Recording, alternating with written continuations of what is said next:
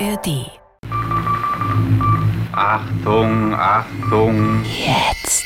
Ich kann ohne Hörspiel nicht leben. Das ist eben einfach meine Welt. 100 aus 100. Die Hörspiel-Collection mit Nora Gomringer und Jörg Albrecht. Und wir hören 100 bemerkenswerte Hörspiele aus 100 Jahren. Denn im Januar 2024 ist das Hörspiel 100 Jahre alt. Genauer gesagt, am 15. Januar 1924 wurde in der BBC das erste Hörspiel überhaupt ausgestrahlt. Das war damals Richard Hughes Danger. Und das war eigentlich nicht nur eine Ursendung, sondern auch der Urknall des Hörspiels in Europa. Danger. Aus diesem Anlass gibt es in der Audiothek jetzt 100 aus 100, die Hörspielkollektion, die wir, Jörg Albrecht und ich, Nora Gomringer, zusammen hören, vorhören und auch ein bisschen anmoderieren für Hörerinnen und Hörer. Das Ganze ist ein Podcast der ARD und vom Deutschlandfunk unter der Federführung des Bayerischen Rundfunks. Dieses Stück Danger spielt ja im Dunkeln in einer Bergmine. Mehr erzählen wir jetzt gar nicht dazu. Aber wen wir nicht im Dunkeln lassen wollen, das sind die Namen hinter den Kulissen dieses Podcasts. Oh, wie schön. In der Online-Redaktion sind das Laura Selz und Christian Lösch. Und für Recherche und Realisation zuständig ist Jakob Roth. Kuratierung, Realisation und Projektleitung Katharina Agathos. Ja, und heute sind wir zusammen hier, um ja, einem Ort einen Besuch abzustatten. Under the Milkwood begeben wir uns. Ja, unter dem Milchwald im Deutschen. Das ist eine Produktion des NDR von 1954. Das Hörspiel wurde übrigens von der BBC urgesendet im selben Jahr. Also die deutsche Fassung ist wirklich ziemlich mhm. fast zeitgleich erschienen, also aus heutiger Sicht. Der Text ist von Dylan Thomas übersetzt. Genial ja, übersetzt. Ja, und auch sehr schön bearbeitet ja. von Erich Fried.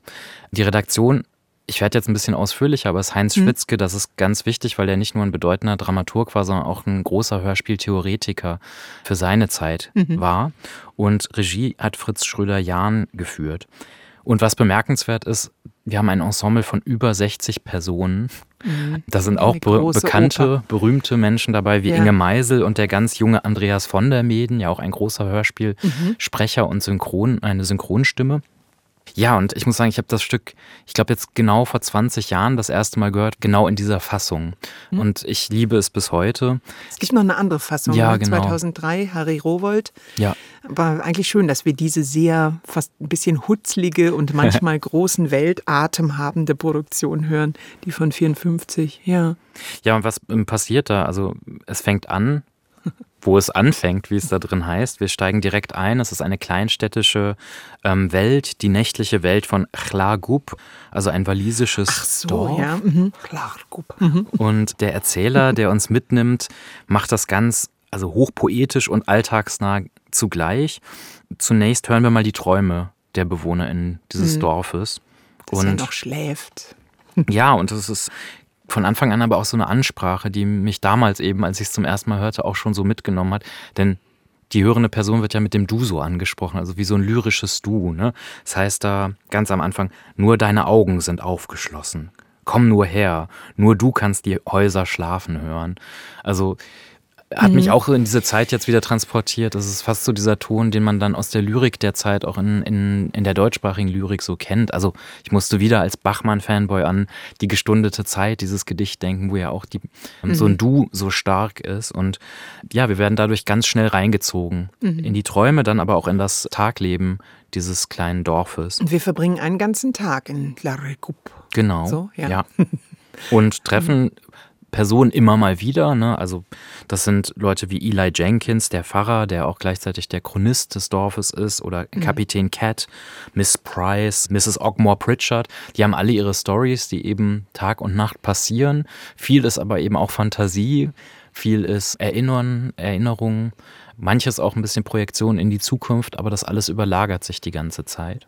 Und hast du, als du es gehört hast, so ein Gefühl gehabt von wie so äh, gute britische Serien auch, so Upstairs, Downstairs oder Downton Abbey jetzt? Also man hat nämlich dieses, Mhm. ja. es gibt kein, kein richtiges Gefälle und dann Ja. doch, der eine denkt, er wäre was Besseres, der andere, also man hört ein ganzes Dorf Ja. zwitschern, in Ja. vielen Stimmen miteinander kommunizieren.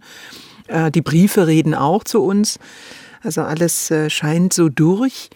Und trotzdem Ja, was heißt trotzdem? Ich fand das sehr poetisch und sehr leicht. Ich habe 2022 in der Übersetzung von äh, Jan Wagner mal mitgesprochen, Mhm. Ah, als äh, das eine Theaterproduktion war. Es war Mhm. keine volle Produktion, es war einfach ein Read im Theater und es war schön, äh, ganz nochmal mit anderen Schwerpunkten übersetzt. Und er Mhm. nennt es auch nicht unter dem Milchwald, sondern unterm Milchwald. Mhm. 2022 bei Hansa erschienen. Hm. Also wir, wir hören eben bei dem Hörspiel auch, dass es so eine Mischung ist aus Erzählung, also Distanz, aber es ist auch ein sehr zugewandter Erzähler, der von außen kommt und dieses Ausagieren, also dass Menschen da wirklich spielen vor dem Mikrofon. Und ich habe manchmal das Gefühl gehabt, ich sehe eigentlich einen Film, der natürlich nicht da ist, aber weil es dann doch auch schon nah an dem Spielfilmton der Zeit ist, also der 50er Jahre. Das fand ich jetzt auch beim Wiederhören ganz faszinierend, dass es so funktioniert und ähm, dass es irgendwie immer ja schon wendig und witzig irgendwie ist und berührt und nie belehrt, aber dennoch auch diese so ein bisschen diese Patina dieser 50er Jahre natürlich in sich trägt. Ich sage jetzt etwas, wo vielleicht einige denken, es ist Frevel, aber denselben Spirit finde ich bei der Muppets Christmas Carol, Christmas-Geschichte, wo wirklich alles belebt ist und alles miteinander funkt und kommuniziert und so eine, eine Riesenensemblearbeit. eben, genau, Ganz stark. Ja. Mm, Ein, ein schönes Hörerlebnis und auch der Komponist äh, Siegfried Franz ist vielleicht hervorzuheben, der einer der namhaftesten Hörspielmusikkomponisten auch war seiner Zeit und noch weit ins Heute reicht. Ja, und damit Ton ab.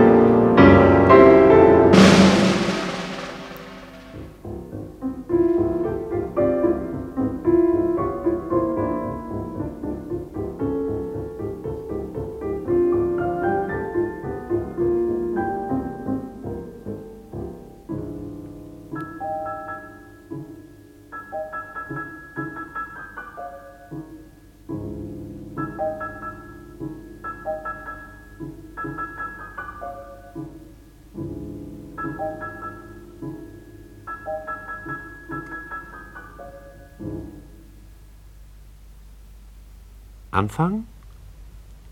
Wo es anfängt. Es ist Frühling. Mondlose Nacht in der kleinen Stadt. Sternlos und bibelschwarz.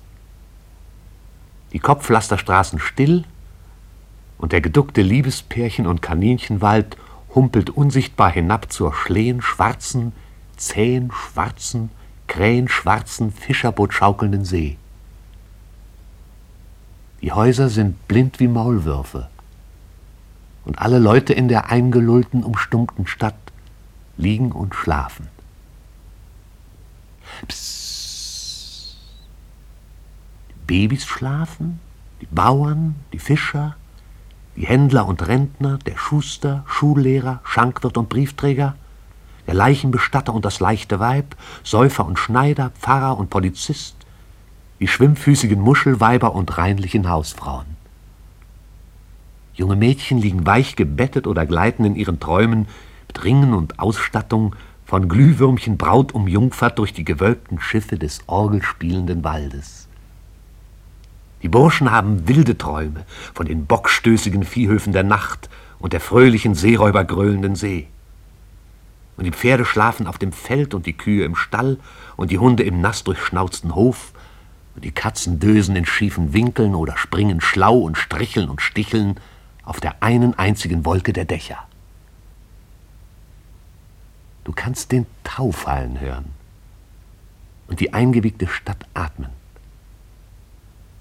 Nur deine Augen sind aufgeschlossen und sehen die schwarze gefaltete Stadt fest und gelöst im Schlaf. Und nur du allein hörst den unsichtbaren Sternfall, das Dunkelste vor der Dämmerung, die winzige, tauversenkte Regung der schwarzen, flundererfüllten See. Wo alle Boote, die Arethusa, die Schnepfe, die Lerche, der Freibeuter, der Kormoran und der Stern von Wels auf den Wellen schaukeln und reiten. Horch, es ist Nacht. Sie zieht durch die Straßen. Der wallfahrtend langsame Wind singt salzig in der Krönungsstraße und Muschelzeile. Oder ist es das Gras, das auf dem Chlargoberg wächst? Taufall, Sternfall, der Schlaf der Vögel Milchwald. Die Zeit vergeht. Horch, die Zeit vergeht. Komm nur her. Nur du kannst die Häuser schlafen hören. Nur du kannst in den vorhangblinden Schlafzimmern die Kämme sehen, die Unterröcke über den Stuhl lehnen, die Krüge und Becken, die Gläser mit falschen Gebissen, an der Wand das Du sollst nicht und die vergilbenden, bitter recht freundlich Bilder der Toten. Nur du kannst hören und sehen hinter den Augen der Schläfer die Fahrten und Länder, Labyrinthe und Farben, Melodien und Wünsche und Flug und Fall und Verzweiflungen und die großen Seen ihrer Träume. Von dort, wo du bist, kannst du ihre Träume hören. Kapitän Kett Pensionierter blinder Schiffskapitän schläft in seiner Koje in der meermuschelig Flaschenschiff-Flotten tipptoppen besten Kajüte von Schonerhaus und träumt von nie solchen Seen wie die, die die Deckplanken seines Dampfers Kid Willy spülten. Die quellen über die Betttücher auf und saugen ihn quallenschlüpfrig hinab, salztief in die Klabauternacht. Und die Fische schwimmen herbei und nagen ihn ab bis aufs Gabelbein und die längst Ertrunkenen nuscheln sich an ihn an.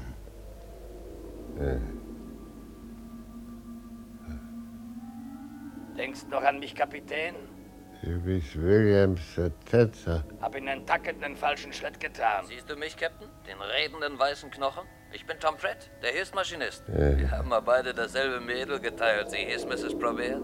Rossi Probert. Wie geht's bei euch oben? Gibt's noch Rum zu trinken und Tank zu essen? Ziehharmonikas, Ebenezers Glocke? Keilereien und Zwiebeln. Buttermilch und Windhunde und alte Schachteln hinterm Ofen in der Kneipe? Wie sind die Tenöre in Daulais? Wer melkt die Kühe in Maisqueen? Wie riecht bloß Petersilie? Ach, meine toten Lieben.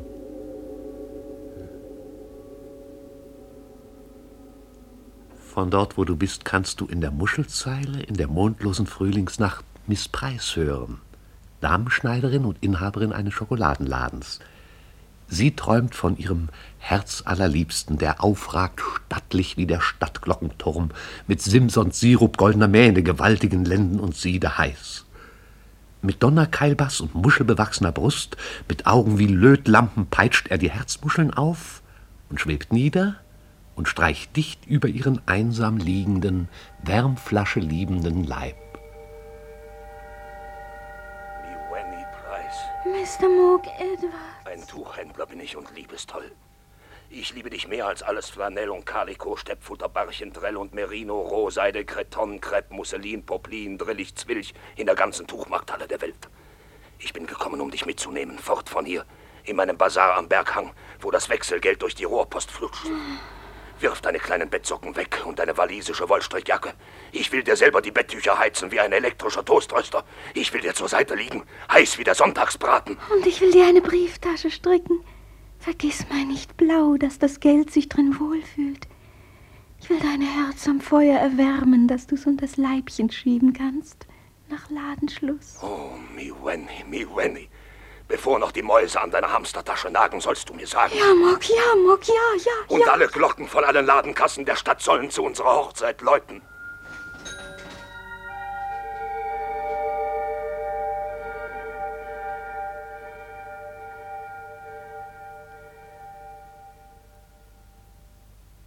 Komm. Weh hinauf durch die Finsternis. Komm hinauf durch die wehende, meerfinstere Straße. Nun in der dunklen Nacht, auf dem Weg, der sich auf und ab bewegt wie die See. Zur bibelschwarzen, luftlosen Bodenkammer über dem Laden von Jack Black, dem Schuster. Dort liegt einsam und ingrimmig Jack Black und schläft im Nachthemd, das er sich mit Gummi an die Knöchel gebunden hat, und träumt, er verjagt die unanständigen Pärchen aus dem grasgrünen Johannisbeer strauchelnden Doppelbett des Waldes und geißelt die Saufbolde und vertreibt die bloßen, losen, schamlosen Mädchen aus den Fünf-Groschen-Tänzen seiner schweren Träume.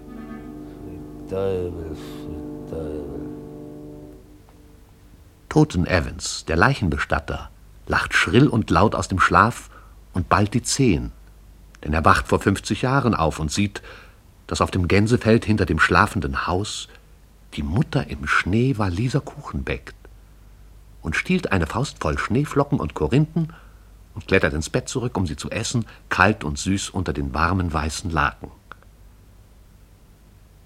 Und im kleinen rosaäugigen Häuschen neben Evans Leichenbestatter liegen allein die 110 schnarchenden sanften Kilogramm von Mr. Waldo. Kaninchenfänger, Barbier, Kräuterarzt, Katzendoktor, Quacksalber. Seine fetten, rosigen Hände ruhen Teller nach oben auf der bunten Flickendecke. Die schwarzen Stiefel stehen nett und säuberlich im Waschbecken, der Melonenhut hängt am Nagel über dem Bett, unter dem Kopfkissen ein Vollbier und eine Scheibe kalter Brotpudding. Und triefend in der Dunkelheit träumt er, Dieses kleine Schweinchen ging zum Markte, dieses kleine Schweinchen blieb daheim, dieses kleine Schweinchen aß Rostbeef und dieses kleine Schweinchen hatte keins. Und dieses kleine Schweinchen ging den ganzen langen Weg heim. Waldo! Waldo! Ja, Blotwin, mein Lieb. Du meine Güte, was werden bloß die Nachbarinnen sagen? Was werden die Nachbarinnen sagen? Arme Mrs. Waldo, was die sich gefallen lässt. Hätte die nie heiraten sollen, wenn sie bloß nicht hätten müssen. Na, ganz wie ihre Mutter. Und er ein sauberer Mann, genau wie sein Vater. Und man weiß ja, wo der geendet hat. Oben im Narrenhaus. Und schrie nach seiner Mutter. Und jeden Sonntag weiß er nicht, wo er steht. Und treibt es immer zu mit dieser Mrs. Betty Morris oben im Steinbruch. Und habt ihr ihr Baby gesehen? Das hat seine Nase. Ach, mir blutet das Herz. Arme Mrs. Waldo. Ach, Waldo. Waldo. Still, Liebster, still. Ich bin jetzt Waldo der Witwer. Waldo! Waldo! Ja, Muttelein. Du meine Güte, was werden bloß die Nachbarinnen sagen? Was werden bloß die Nachbarinnen sagen? Schwarz wie ein Schornstein. Klingelt an den Türen. Zerbricht die Fenster. Macht Kuchen aus Lehmpampe. Schiebt Korinthen. Wasser an die Wand schreit. Hab ich gesehen in den Büschen. Dieser Rumtreiber, nicht zu erwischen. Ohne Abendbrot zu Bett schicken. Sennerschoten eingeben und im Dunkeln einsperren. Fort in die Besserungsanstalt. Zeigt sie mit der Pantoffel auf dem Hintern. Waldo! Waldo! Was machst du mit unserer Matti? Gib mir einen Kuss, Matty Richards. Gib mir einen Penny dafür. Ich habe nur einen halben Penny. Lippen kosten einen Penny. Also diese Jungfrau Matty Richards. Dulcie Poseo, Effie Bevan, bleiben Sie das Lirr, Mrs. Flasher, Blodwin Bow. Einführen als dein entsetzlich angetrautes Eheweib. Nein! Nein! Nein!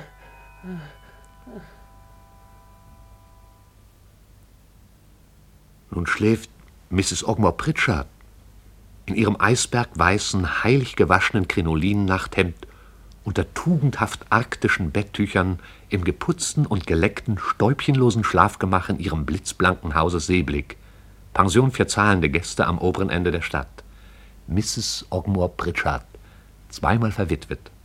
Nach Mr. Ogmore Linoleum im Ruhestand und nach Mr. Pritchard verkrachtem Totobuchmacher, der zum Wahnsinn getrieben durch Fegen, Scheuern und Schrubben, durch die Stimme des Staubsaugers und den Duft der Bodenwichse ironischerweise ein Desinfektionsmittel trank. Mrs. Ogmore Pritchard also zappelt in ihrem keimfreien Schlaf, wacht im Traum auf und stößt beide in die Rippen, den toten Mr. Ogmore, den toten Mr. Pritchard, gespenstig zu ihrer Rechten und Linken. Mr. Ogmore, Mr. Pritchard. Es ist Zeit, dass ihr euren Balsam inhaliert. Ach, Mrs. Ockman. Bald wird es Zeit sein, dass ihr aufsteht.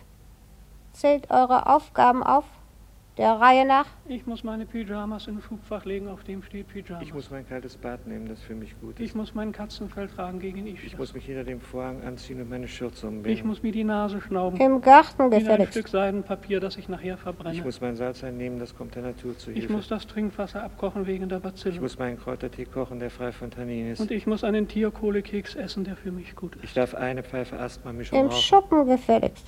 Und die gute Stube abstauben und den Kanarienvogel mit Insektenpulver einstäuben. Ich Gut muss so. Gummihandschuhe anziehen und den Pekinesen nach Flöhen untersuchen. Ich muss die Richtig. Jalousien abstauben und dann muss ich sie hochziehen. Und bevor du die Sonne einlässt, sieh zu, dass sie sich die Schuhe abputzt.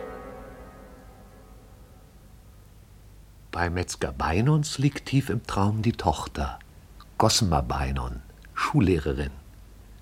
Regelt sich zierlich unter einem flatternden Federbett aus Hühnerfedern in einem Schlachthaus, das Zitzvorhänge hat und eine dreiteilige Garnitur. Und findet ohne zu staunen in einer Papiertüte einen kleinen, fix und fertigen Mann mit buschigem Schweif, der ihr zuzwinkert. Endlich, Geliebter. stöhnt Gossamer Beinon. Und der buschige Schweif wedelt derb und fuchsrot. Hilfe! Hilfe! ruft Orgelmorgan, der Organist.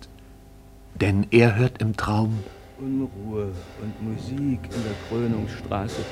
Alle Gattinnen hupen wie Gänse und die Babys singen Oper. Polizeiwachtmeister Attila Ries schwingt seinen Knüttel und spielt am Brunnen Kadenzen. Die Kühe von der Sonntagsweide läuten wie Rentiere und sie nur auf dem Dach der Händelvilla trampelt die Frauenwohlfahrt in Schlüpfern im Mondschein. Am Meerende der Stadt schlafen Mr. und Mrs. Floyd die Muschelfischer, still wie der Tod, Seite an runzliger Seite, zahnlos, salzig und braun wie zwei magere Bücklinge in einer Kiste. Und hoch oben am Hang auf der Salzseefarm zählt Mr. Utah Watkins die ganze Nacht lang die eheweibgesichtigen Schafe, wie sie über die Hürden am Hügel springen, lächelnd und strickend und blökend, ganz wie Mrs. Utah Watkins. 34, strecken, 35, abheben, zwei 36, zusammenstrecken, die 48, abgehobene überziehen. 89, 109. Ocki Milchmann, schlafertrunken oben in der Muschelstraße, schüttet seine Kannen in den Fluss Devi. Ohne Rücksicht auf die Kosten. Und weint dabei wie ein Leichenbegängnis. Willi Nilli, der Briefträger, schläft am oberen Ende der Straße und geht wie jeden Tag seiner Nächte seine 20 Kilometer die Briefe austragen. Dabei klopft er vor jeder Haustür an Mrs. Willi Nilli an, dass es kracht. Ah, bitte, bitte nicht schlagen, Herr Lehrer. Jammert seine Frau neben ihm, aber noch jede Nacht ihrer Ehe ist sie zu spät in die Schule gekommen. Einsam und allein bis an ihr Ende schnarcht Bessie Großkopf, billige Stallmagd, geboren im Armenhaus, nach Kudung riechend, laut und rasselnd auf einer Streu von Stroh in einer Bodenkammer der Salzseefarm und pflückt einen Strauß Gänseblümchen auf der Sonntagsweide, um sie auf Gomer Owens Grab zu legen. Denn Gomer Owen hat sie einmal hinter dem Schweinestall geküsst, als sie nicht schaute, und dann nie wieder, obwohl sie die ganze Zeit schaute. Und die Tierschutzinspektoren fliegen hinab in Frau Metzger Beinons Traum, um Mr. Beinon gerichtlich zu verfolgen, denn er verkauft Eulenfleisch. Hundeaugen. Menschenrippen. Mr. Beinon rast in seiner blutigen Metzgerschürze die Krönungsstraße herunter, einen Finger im Mund, aber nicht seinen eigenen. Ohne in seinem schlauen Schlaf eine Miene zu verziehen, führt er seine Träume an der Nase herum. Und reitet zur Jagd aus, hoch auf dem Schweinsrotten und schießt das wilde Gänseklein tot. Hilfe! Hilfe! Mein fuchsiger Geliebter. nun sie hinter den Augen und Geheimnissen der Träumer in den Straßen die die See in Schlaf gewiegt hat, die Leckerbissen und Kuddelmuddel, Kringel und Knöpfe, Gepäck und Gebein, Asche, Schorf, Schuppen und abgeschnittene Nägel, Speichel und Schneeflocken und gemauserte Feder von Träumen. Die Käuzchen jagen. Sieh, über den Grabstein von Bethesda kreischt eines, stößt nieder und fängt eine Maus, dicht bei Hannah Ries, unvergessliche Gattin. Und in der Krönungsstraße, die nur du allein sehen kannst, weil es so dunkel ist, unter dem Bethaus in den Himmeln, dreht sich ehrwürden Eli Jenkins, Dichter und Prediger im tiefen Morgendämmerschlaf auf die andere Seite und träumt von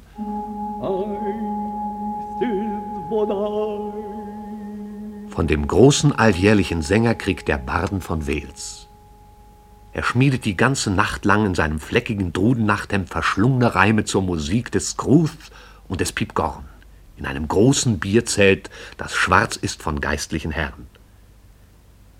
In der Eselstraße, aber eingehüllt in ein Fell von Schlaf, seufzen Daibrott, Polygata, Boy und Nichtsnutz und Lord Kristallglas vor dem nahen Morgengrauen und träumen von Harems.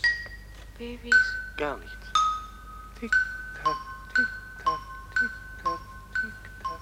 die Zeit vergeht. Horch, die Zeit vergeht. Die Käuzchen fliegen heim, an Bethesda vorbei, in ein Bethaus in einer Eiche. Und das Morgengrau kriecht herauf.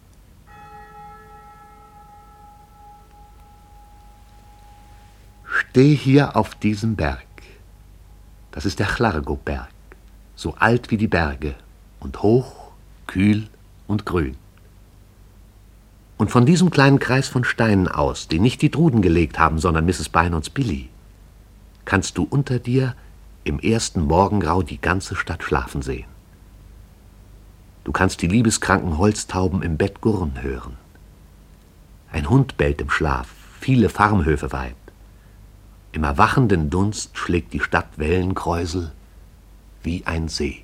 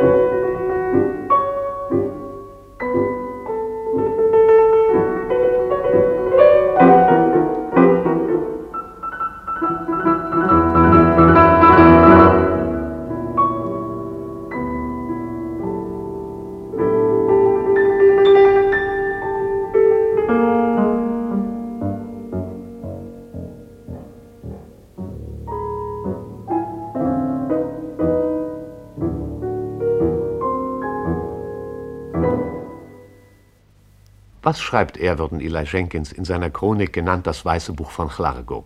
Ganz 500 Seelen bewohnen die drei altmodischen Straßen und wenigen engen Nebengassen und verstreuten Gehöfte, aus denen dieses kleine heruntergekommene Seebad besteht. Man kann es in der Tat als einen Nebenarm des dahinströmenden Lebens bezeichnen, ohne dabei den Bewohnern zu nahe treten zu wollen, welche sich bis auf den heutigen Tag ihre eigene, gesalzene Art erhalten haben. Die Hauptstraße, Krönungsstraße genannt, besteht vorwiegend aus bescheidenen, zweistöckigen Häusern, von denen viele versuchen, ein einigermaßen fröhliches Aussehen zu gewinnen, indem sie mit grellen Farben verschwenderisch rosa getüncht sind. Andererseits hat der Ort auch einige anspruchsvollere Häuser aus dem 18. Jahrhundert aufzuweisen, die sich aber im Großen und Ganzen in einem traurigen Zustand des Verfalls befinden. Gibt es hier auch wenig, was den Bergsteiger, den Erholungsbeflissenen, den Sportsmann oder den Wochenendautofahrer anziehen könnte, so kann doch der besinnliche Gast in diesen Kopfpflasterstraßen und im kleinen Fischerhafen, in den verschiedenen merkwürdigen örtlichen Sitten und Gebräuchen einiges von jenem pittoresken Gefühl für die Vergangenheit finden, das in Städten und Dörfern, die mehr mit der Zeit gegangen sind, so häufig fehlt. Der Fluss Devi ist reich an Forellen, die aber von den Ortsansässigen oft auf unsportliche Art gefangen werden. Dagegen ist das einzige Gotteshaus mit seinem vernachlässigten Friedhof baulich nicht von Interesse.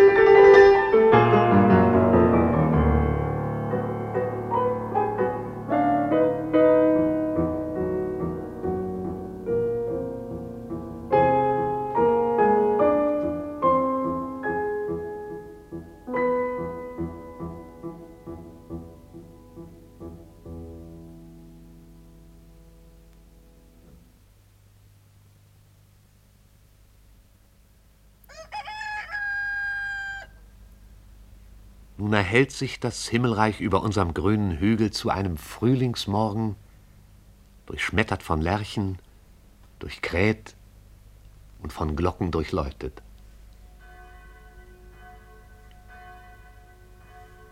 Wer anders zieht am Strang der Rathausglocke als der alte blinde Kapitän Kett?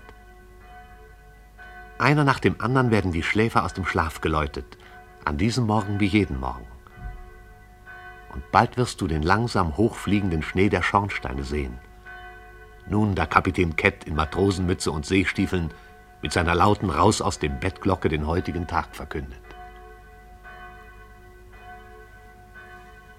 Er würden Eli Jenkins im Bethesda-Haus tappt sich aus dem Bett heraus und in seinen schwarzen Predigerrock hinein, kämmt sein weißes Bardenhaar zurück, vergisst sich zu waschen stapft barfuß die Treppen hinunter, öffnet die Haustür, steht im Hausflur und als er hinausblickt auf den neuen Tag und hinauf zum ewigen Berg und das Meer branden hört, fallen ihm seine eigenen Verse ein und er deklamiert sie leise der leeren Krönungsstraße vor, die aufsteht und ihre Jalousien hochzieht.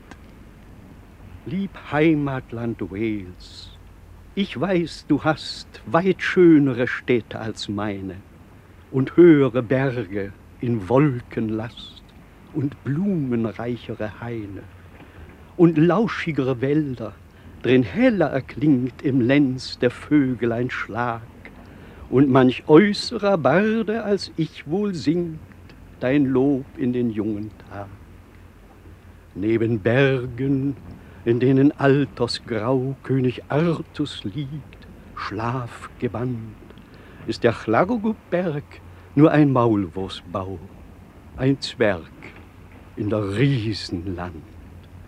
Neben Clairvenne, Clevi und manchem Fluss mehr, neben Ili, Guili und Ned, ist unser Fluss Devi nur klein, o oh Herr, ein Kindlein im Binsenbett.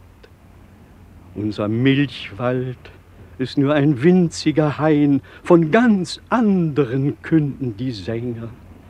Doch dürfte ich wählen, so wollte ich mein ganzes Leben und länger unter unseren Bäumen wandeln im Hag und durch unsere Gässchen und Gassen dem Fluss Devi lauschen den ganzen Tag und nie unsere Stadt verlassen.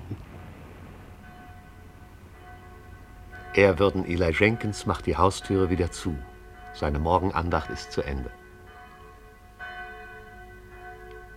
Nun endlich aufgeweckt von der Raus aus dem Bett, du Schlafmütze, Polly setzt den Kessel auf, Rathausglocke, kommt Lily Smalls, Mrs. Bynons Perle, die Treppen herunter. Mitten aus einem Traum von einer königlichen Persönlichkeit, die sich mit ihr die ganze Nacht lang keck in der Milchwaldfinsternis amüsiert hat. Jawohl, Ma'am. Wo bleibt denn mein Tee, Mädel? Hm, Was glauben Sie wohl, in der Katzenkiste?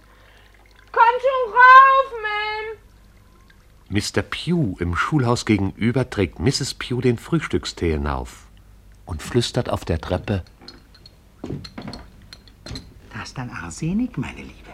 Deine Kekse mit Unkraut vertilger. Ich habe deinen Sittich erdrosselt. Ich habe in die Vasen gespuckt. Ich habe Käse in die Mauselöcher getan. Da ist dein guter Frühstückstee, meine Liebe. Zu viel Zucker.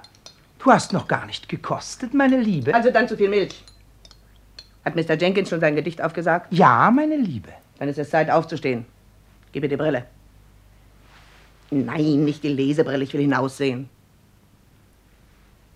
Oh, sieh mal da.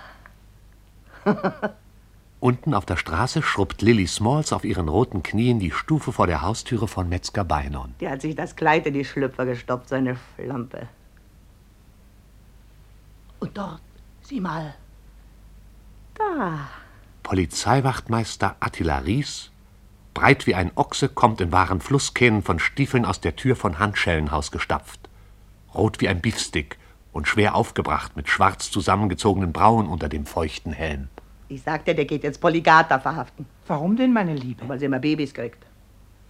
Ach, und dort sind wir da. Mary Ann Seefahrer öffnet ihr Schlafzimmerfenster über der Schenkstube und ruft zum Himmel hinauf wie jeden Morgen. Ich bin 85 Jahre alt, drei Monate und einen Tag. Das eine muss man ihr lassen, die irrt sich nie. Und da, da ist ja auch. Orgelmorgan, der auf dem Sims seines Schlafzimmerfensters Orgelakkorde für die frühmorgendlichen Fischweibermöwen spielt, die über der Eselsstraße kreischen und die zusehen, wie Dai Brott ins Backhaus läuft, seine Hemdzipfel in die Hose stopft und seine Weste zuknöpft. Peng, ein Knopf ist ab, verdammt. Warum können Sie sie nicht annähen, diese Weiher? Keine Zeit zum Frühstück, nichts fertig zum Frühstück. Dazu hat man nur die Frauen. Und dazu hat er mich, Mrs. Deibrod I, mit Häubchen und Schal, ohne garstiges Korsett. Nett bequem zu sein. nett nett zu sein. Ich klappere nur übers Pflaster die Nachbarin wecken. Oh, Mrs. Sarah, Deibrod hat das Brot vergessen. Haben Sie für mich einen Leib, Liebe? Schöner Morgen, was? Was machen die Furunkel heute früh? Na, das hört man ja gern, nicht wahr? Doch was anderes, sich widersetzen zu können. Danke auch schön, Miss Sarah. Und dann hat Deibrot auch mich, Mrs. Deibrot II, zigarrenmäßig geputzt, unwiderstehlich im seidigen scharlachroten Unterrock, der die Knie freilässt, schmuddlige, hübsche Knie. Seht ihr mich durch meinen Unterrock? Braun wie eine Beere, Schuhe mit hohen Absätzen und der eine Absatz fehlt, Schildpadkamm in meinem glänzend schwarzen, schräligen Haar und sonst gar nichts an, nur einen Tropfen Parfüm. Und ich räkle mich geputzt in der Haustür, sag euch eure Zukunft aus Teeblättern, schneide der Sonne ein Gesicht und zünde mir meine Pfeife an.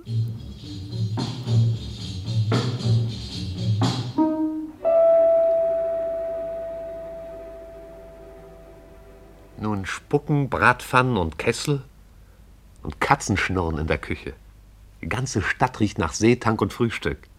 Von oben vom Hause Seeblick an, wo Mrs. Ogmore Pritchard in Ärmelschürze und Turban Besen bewährt zum Kampfe gegen den Staub an ihrem stärkelosen Brot knabbert und Zitronenschalentee nippt, bis hinunter zur unteren Hütte, wo Mr. Waldo in Melonenhut und Sabberlatz seine Bücklinge mit Hoppelpoppel hinunterschlingt und dazu scharfe Soße aus der Flasche schlürft. Hört ihr? Mary Ann Seefahrer spricht. Der den Porridge erschaffen hat. Und Willy Nilly, der Briefträger, gießt seinen letzten Eimer schwarzen, brackigen Tee hinunter, stößt auf und steht auf und poltert obeinig auf den gluckenden Hinterhof hinaus, wo die Hennen zucken und pecken und sich um ihre in Tee aufgeweichten Brotrinnen zanken. Wollt ihr wohl Frieden halten? Am frühen Morgen? Mrs. Willy Nilly, voll von Tee bis zu ihrem Doppelkinnrand, brütet über ihrem Nest von Kesseln auf dem zischend heißen Herd, die immer bereit stehen, die Briefe aufzudämpfen. Was man wohl heute wieder erfahren wird. Gleichzeitig setzen sich Mr. und Mrs. Cherry Owen in ihrem Zimmer in der Eselstraße, das Schlafkammer, gute Stube, Küche und Spülraum zugleich ist, zum gestrigen Abendbrot aus in der Schale gekochten Zwiebeln und Kartoffelsuppe mit Speckrinde und Lauch und Markknochen. Weißt du noch, Sherry? Hä? Gestern Abend. Reingetorkelt kamst du, Junge, Junge. Betrunken wie ein Abt. Mit einem großen nassen Eimer und einem Fischkorb voll Schwarzbier. So? Und dann hast du mich angesehen und hast gesagt, der liebe Gott ist heimgekommen, hast du gesagt. Und dann bist du wupp über den Eimer gefallen und hast da gelegen und geschrien und der ganze Fußboden war voller Flaschen und Aale. Habe ich mich verletzt? Und dann hast du dir die Hosen ausgezogen und dann hast du gefragt, will vielleicht jemand mit mir raufen? Oh, du alter Pavian, du. Gib mir einen Kuss. und dann hast du gesungen Brot des Himmels, Tenor und Bass zugleich. Wir singen immer Brot des Himmels. Und dann bist du auf den Tisch gestiegen und hast ein wenig getanzt. Wirklich? Oh, geh doch zum Kuckuck. Und was habe ich dann weitergetan? Dann hast du geweint wie ein Säugling und hast gesagt, du bist ein armes, betrunkenes Waisenkind und hast nirgendwo hinzugehen als nur ins Grab. Und dann? Und dann kriegte ich dich endlich ins Bett. Und dann hast du geschnarcht wie eine Brauerei.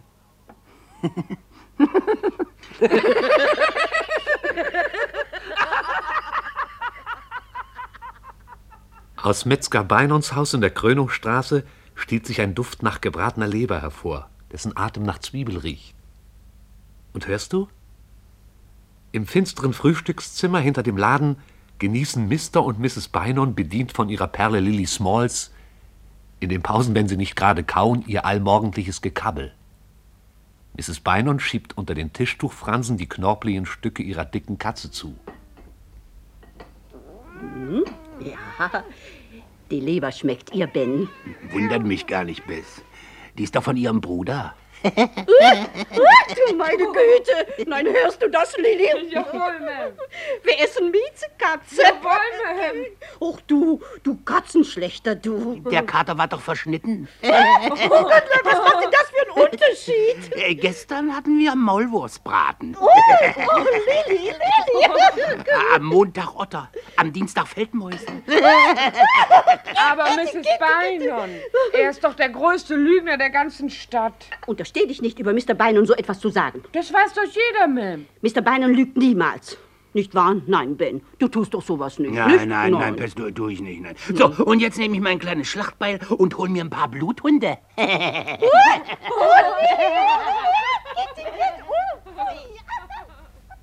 Am oberen Ende der Straße in der Seefahrerschenke schenkt sich Sindbad Seefahrer, Enkel von Mary Ann Seefahrer, am sonnenbeschienenen Schenktisch ein Seidel ein. Der Schiffschronometer zeigt auf halb zwölf. Halb zwölf, da machen die Wirtshäuser auf. Die Zeiger des Chronometers zeigen schon seit 50 Jahren unverrückt auf halb zwölf. In der Seefahrerschenke ist es immer Zeit aufzumachen. Auf mein Wohl, Sindbad. Überall in der Stadt werden Babys und alte Männer gewaschen, in ihre zerbrochenen Kinderwagen gesetzt und hinausgeschoben auf das sonnenbeschienene, gerillte Kopfpflaster oder hinaus in die Hinterhöfe unter die tanzende Unterwäsche und allein gelassen. Ein Baby schreit. Ich will meine Pfeife und er will seine Flasche. Nasen werden geputzt, Nissen gesucht, Haare gekämmt, Pfoten geschrubbt, Ohren gefeigt und die Kinder weggekreischt in die Schule. Im Postamt wird Sirup verkauft. Ein Auto fährt zu Markte, beladen mit Geflügel und einem Farmer. Milchkannen stehen an der Krönungsecke wie untersetzte silberne Polizisten. Und der blinde Kapitän Kett sitzt am offenen Fenster von Schonerhaus und hört den ganzen Vormittag der Stadt. Da gehen die Kinder zur Schule. Maggie Richards, Ricky Reis, Tommy Paul, unsere Saal, Billy Swansea mit der Hundestimme, einer von Dr. Walrus Jung, das Ekel, Jackie, der immer hochzieht. Wo bleibt Dickies Olbi? Und die Jungen von T-Pert? Ob sie wieder Ausschlag haben?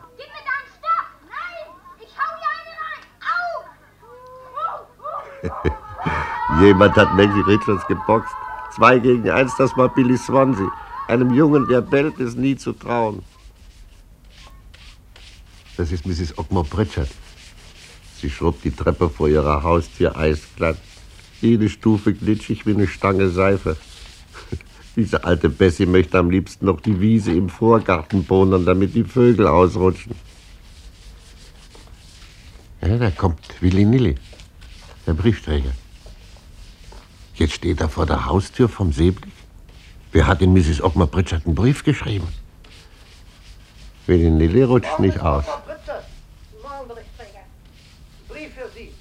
Bezahlte Rückantwort ist drin. Wissen Sie, wo der herkommt? Von einem Herrn, der Vögel studieren will. Ob er zwei Wochen bei Ihnen wohnen kann. Mit Bad. Vegetarier. Nein. Aber Sie würden noch gar nicht wissen, dass Sie ihn im Haus haben, Miss Ogmar Pritchard. Kommen wir das Tag, wupp, wäre doch der aus dem Haus mit seinem Sack voller Brotkrumen und seinem kleinen Fernrohr. Zu jeder Tages- und Nachtzeit kommt er dann heim, eingetunkt in Feder. In meinen ordentlichen, sauberen Zimmern möchte ich keine Menschen haben, die auf meine Stühle atmen Meiner toll. Der will doch nicht atmen. und mit ihren Füßen auf meine Teppiche treten und in meinen Betttüchern schlafen. Der will doch nur ein Einzelbett, Ogmar Pritchard. Da geht sie zurück in die Küche, die Kartoffeln probieren. Kapitän Kett hört Willy Nillys schwere Schuhe auf den Pflastersteinen.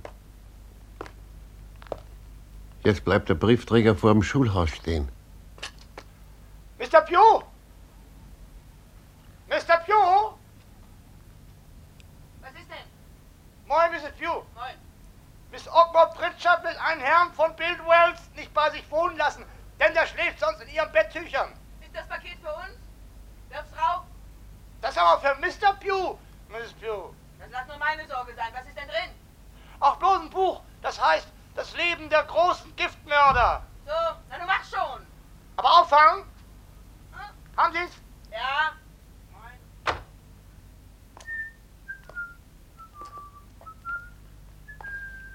Und jetzt geht der Briefträger zum Manchester House. Moin, Mr. Edwards. Oh. Gar nicht viel Neues heute. Miss Ogmore Pritchard will keine Vögel im Haus haben. Mr. Pugh hat jetzt ein Buch gekauft, wo drin steht, wie er Mrs. Pugh umbringen kann.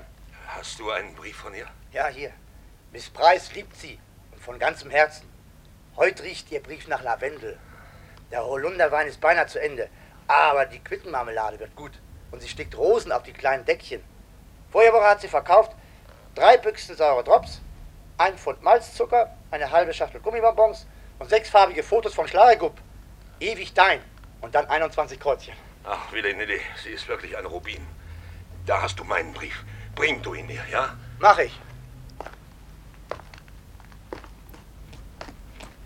Mr. Waldo läuft in die Seefahrerschenke. Ein Glas Vollbier mit einem Ei drin. Der kriegt auch einen Brief.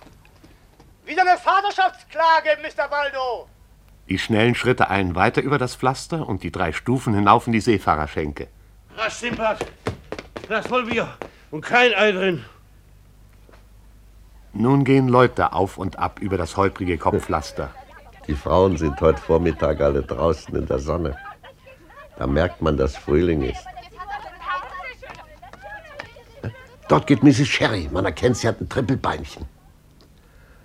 Auf und davon trippelt sie, frisch wie ein Gänseblümchen. Wer sind denn die, die dort am Brunnen reden? Eh, Mrs. Floyd und Boyo reden von Flundern. Was kann man bloß von Flundern reden? Und dort geht Mrs. Deibrot eins, wälzt sich die Straße hinauf wie Wackelpudding. Kann nicht hören, was die Weiber da am Brunnen klatschen. Immer das Gleiche. Wer ein Baby kriegt, wer wem ein blaues Auge geschlagen hat, habt ihr Polygartha ihren Bauch ins Freie führen gesehen? Schönes Wetter heut und wie teuer die Seifenflocken.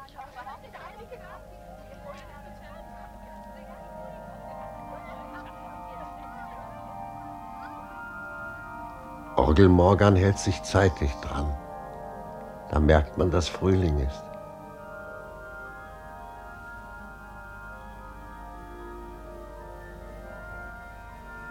Und nun hört Kapitän Kett den Milchmann klingeln.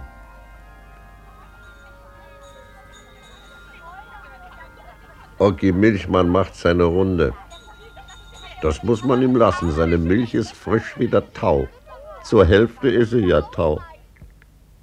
Jemand kommt. Jetzt können die Stimmen am Brunnen jemand kommen sehen. Still. Jetzt sind sie still. Man kann es an der Stille hören, das muss Polly Gotter sein. Hallo, Polly! Wer ist da? Ich, Schatz. Wirklich Polly Gotter. Hallo, Polly, mein Schatz. Kannst du das stumme Gänsezischen der Weiber hören, wie sie zusammenstecken und pecken oder sich aufplustern und wegwatscheln? Wer hat dich wann liebkost? Welches von ihren Gänsemännchen hat im Milchwald nach deinen schlimmen, bemutternden Armen geseufzt, mein Schatz? Nach deinem Leib wie ein Schrank?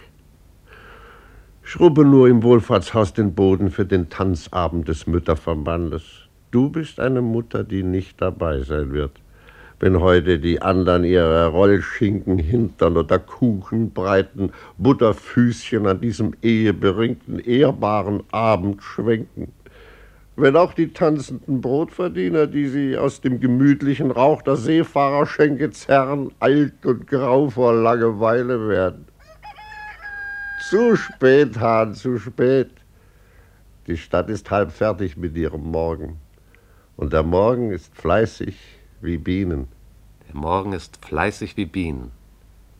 Das Klipp-Klapp der Pferde auf dem Sonnenhonigpflaster der summenden Straße. Hämmern von Hufen, Schlucken, Quack und Schnattern. Zeisig zwitschern von den vogelleicht gebogenen Zweigen. IA auf der Eselswiese. Brot wird gebacken, Schweine grunzen, Hacke, Hacke, Metzger, Kassen klingeln, Schafe husten, Hunde schreien, Sägen singen. O das Frühlingswiehern und Morgenmuhen von den holzschuhtanzenden Farmen. Das Möwenkreischen und Gekrächze auf dem Boote schaukelnden Fluss und Meer. Das Strandläuferstelzen, Schnepfenschreien, Krähenkrächzen, Taubengurren, Glockenschallen, Stierbrüllen. Und die Frauen, die scharren und gackeln in Mrs. Orgel Morgans Kramladen, wo es alles gibt. Mrs. Ogmore Pritchard hat einen Mann in Booth Wales. Ah, und er hat ein kleines Fernrohr, mit dem er die Vöglein beobachtet. Nein. Hat Willi Nilly gesagt. So Ja. Könnt ihr euch noch an ihren ersten Mann erinnern? Der hat gar kein Fernrohr gebraucht. Ja, der hat durch Schlüsselloch geschaut, wie sie sich ausgezogen haben. Und dann hat er Lali gerufen. Habt ihr Frau Metzger-Beinon gesehen? Nein, wieso? Ja, sie hat gesagt, Metzger Beinon dreht Hunde durch den Wolf. Aber wo? Er fühlt sich doch nur an der Nase herum. Eigentlich gibt es hier am Ort ganz eklige Leute, wenn man sich so überlegt. Ja, das stimmt. Zum Beispiel Ja, nur dieser ja. Nichts nutzt. Zu faul, sich die Nase zu putzen. Und jeden Tag fährt er hinaus, um zu fischen. Und alles, was er hier heimgebracht hat, war eine Mrs. Samuels. Und die hatte schon eine Woche im Wasser gelegen. Oder denk doch nur an Dai Brott mit seinen zwei Frauen. Eine für den Tag und eine für die Nacht. Hm? Männer sind schon Biester, unter uns gesagt. Ah ja, das kann man sagen. Und äh, was macht denn Mr. Orgel Morgan, Mrs. Morgan? Jede Nacht ist er doch bis Mitternacht auf und spielt Orgel, nicht wahr? Ja, ich bin eine Märtyrerin der Musik. Draußen strömt die Sonne nieder auf die holter die polternde Stadt. Sie läuft durch die Hecken der Stachelbeergasse und gibt den Vögeln einen Stoß, dass sie singen. Der Frühling schwingt seine grüne Peitsche in der Muschelzeile, dass die Muscheln erklingen. Der Frühling rührt Gossamer Beine und Schullehrerin um und um wie ein Löffel. Was kann ich bloß tun? Ich, ich werde nie eine Dame sein, wenn ich so zucken muss. Der Frühling schäumt an diesem starken Morgen in einer einzigen Flamme im Eingeweide von Jack Black, der sich einen Schuh mit hohem Absatz für Mrs. Daibrot II, die Zigeunerin, vorgenommen hat. Aber Jack Black treibt ihn unerbittlich mit seinem Hammer aus. Zum Fuß, der zu diesem Schuh gehört, gehört kein Frauenbein. Mary Ann Seefahrer sieht aus dem Fenster ihres Schlafzimmers, wo sie geboren ist, hinauf zum Chlarego-Berg und sagt ganz leise zu sich selbst, Es ist Frühling in Klarigub, in der Sonne, in meinem hohen Alter. Und dies ist das gelobte Land.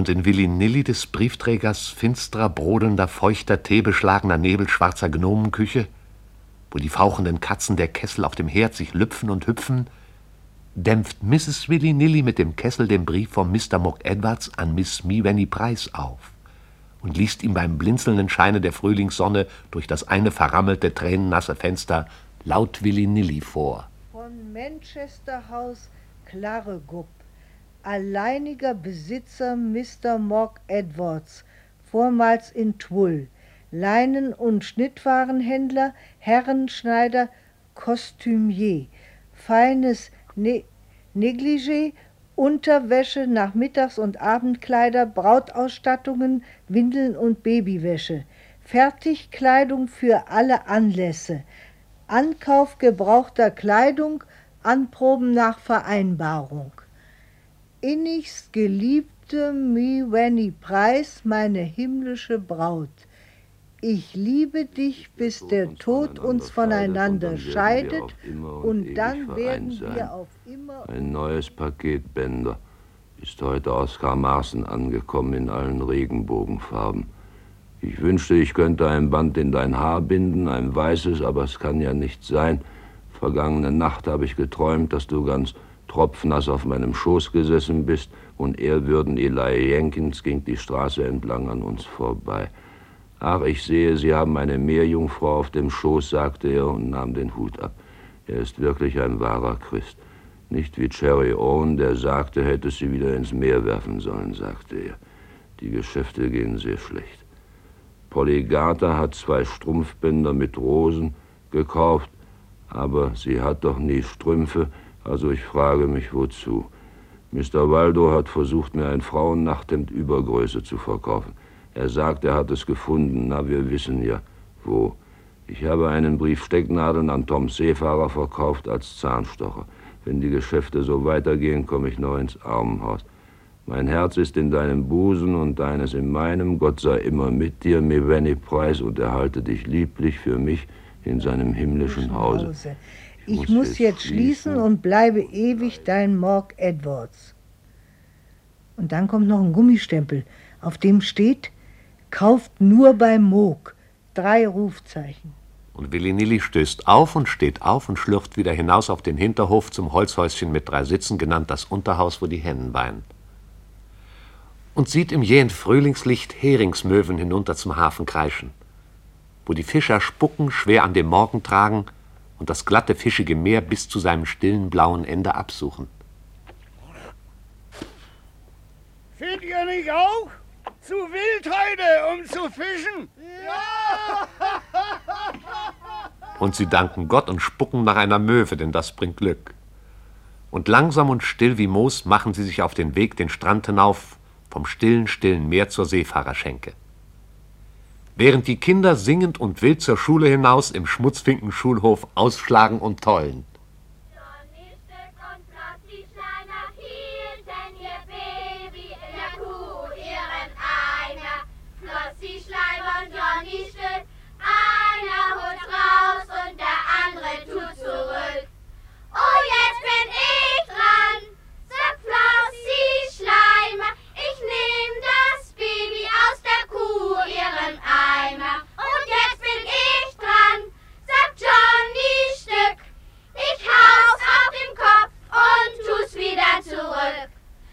Johnny Stück und Flossie Schleimer hielten ihr Baby in der Kuh ihren Eimer. Eins zu zurück und eins zieht heraus und zu trinken kriegst Bier in Sass und Braus. Denn Johnny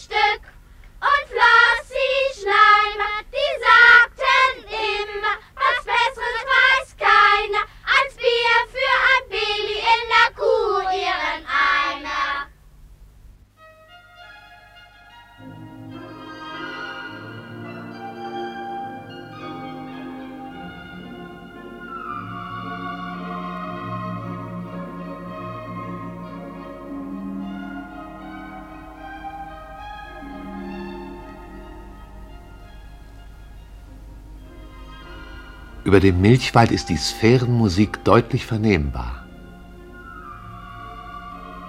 Und zwar der Frühlingsstimmenwalzer.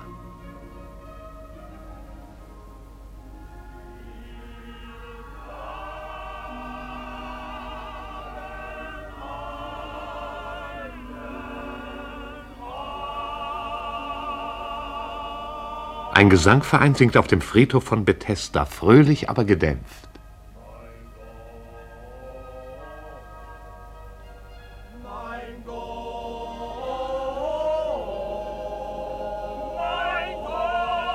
Grünen Gräser feiern Hochzeit über den Tenören.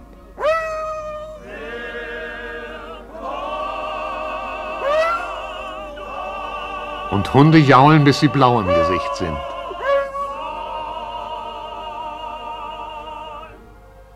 Mrs. Deibrot I und Mrs. Deibrot II sitzen vor ihrem Haus im Eselsgässchen und die eine blüht dunkel, die andere blüht rundlich in der springlebendigen, tauigen Sonne. Mrs. Deibrot II blickt in eine Kristallkugel, die sie im Schoß ihres schmutzig gelben Unterrocks an ihre festen braunen Lenden presst. Na, was siehst du denn im Kristall, Liebster? Ich sehe Ja? ein Federbett mit drei Kissen drauf und ein Spruch hängt über dem Bett. Ah, ich kann nicht lesen, was da steht, denn es wehen wilde Wolken durch meinen Kristall. Ah, jetzt sind sie weggeweht. Gott ist die Liebe, steht da. Das ist unser Bett, unser Hm, Bett. ist verschwunden. Die Sonne dreht sich wie ein Kreisel. Ah, wer ist denn das, der aus der Sonne kommt? Na, na, Ein haariger kleiner Mann mit dicken rosigen Lippen. Er hat ein Glasauge. das ist Dai, unser Dai-Brot, das ist Dai-Brot. Das Federbett treibt auf der Wolke wieder zurück. Ah, Und jetzt, jetzt zieht der kleine Mann die Schuhe aus. Er zieht das Hemd über den Kopf. Er trommelt mit den Fäusten auf seine Brust. Er klettert ins Bett. Weiter, weiter. Da liegen zwei Frauen im Bett. Er wendet den Kopf nach beiden Seiten und sieht sie beide an. Er pfeift durch die Zähne. Und jetzt schlingt er seine kurzen Arme ganz fest um die eine Frau. Welche, welche denn? Ich kann welche? nichts mehr sehen. Es wehen wieder wilde Wolken. Oh, nichts gönnen sie ein, diese wilden Wolken.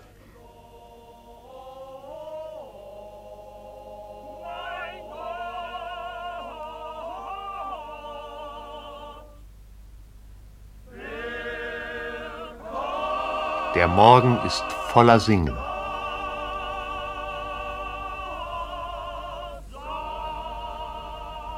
Er würden Eli Jenkins, der seine Morgenbesuche als Seelenhirte macht, bleibt vor dem Wohlfahrtshaus stehen, um Polly Strumpfband zuzuhören. Die schrubbt den Boden für den Tanz des Mütterverbands heute Abend und singt dabei.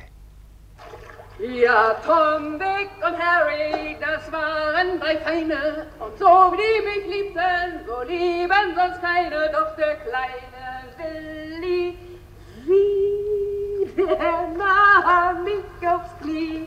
Den kleinen Willi winzig liebt ich mehr als sie.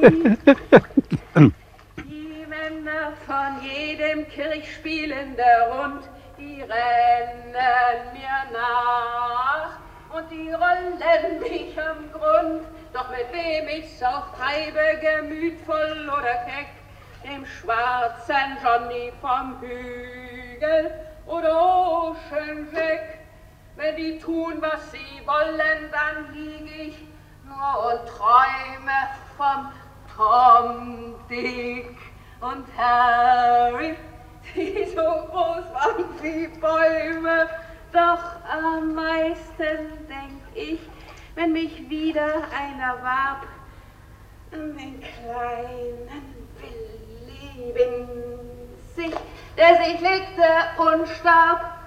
Ja, Tom, Dick und Harry, das waren drei Feine, und so wie die mich liebten, so lieben mich keine, doch der kleine Willi, wie der nahm mich aufs Knie, den kleinen Willi, winzig, den liebt ich mehr als sie. Gott sei Lob und Dank. Wir sind eine musikalische Nation. sagt ehrwürden Eli Jenkins und eilt weiter durch die Stadt, um seine Kranken zu besuchen, mit Wackelpudding und mit Gedichten. Die Stadt ist so voll wie das Ei einer verliebten Taube, Da geht Ehrwürden Eli Jenkins. sagt Mr. Waldo am bücklingbraunen Fenster der ungewaschenen Seefahrerschenke. Da geht er mit seinem Regenschirm und mit seinen Oden. Schenk nur voll, Sindbad, ich gönn mir mal was. Die schweigenden Fischer gießen ihr Bier hinunter. Und Sindbad Seefahrer seufzt, Ach, Mr. Waldo, Ich bin vernarrt in diese Gossamer Beinon. Und Gossamer Beinon, Schullehrerin, vom Löffel des Frühlings gerührt und bebend, unterrichtet ihre Kuddelschmuddelklasse.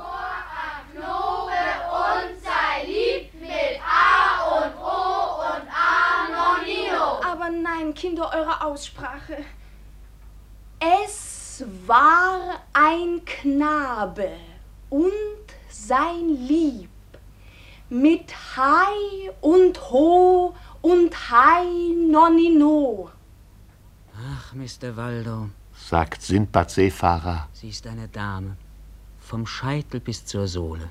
Und Mr. Waldo, der sich eine Frau vorstellt, sanft wie Eva und scharf wie Ischias, die sein Brotpuddingbett mit ihm teilen soll, antwortet: Keine Dame, die ich kenne, ist Dame vom Scheitel bis zur Sohle.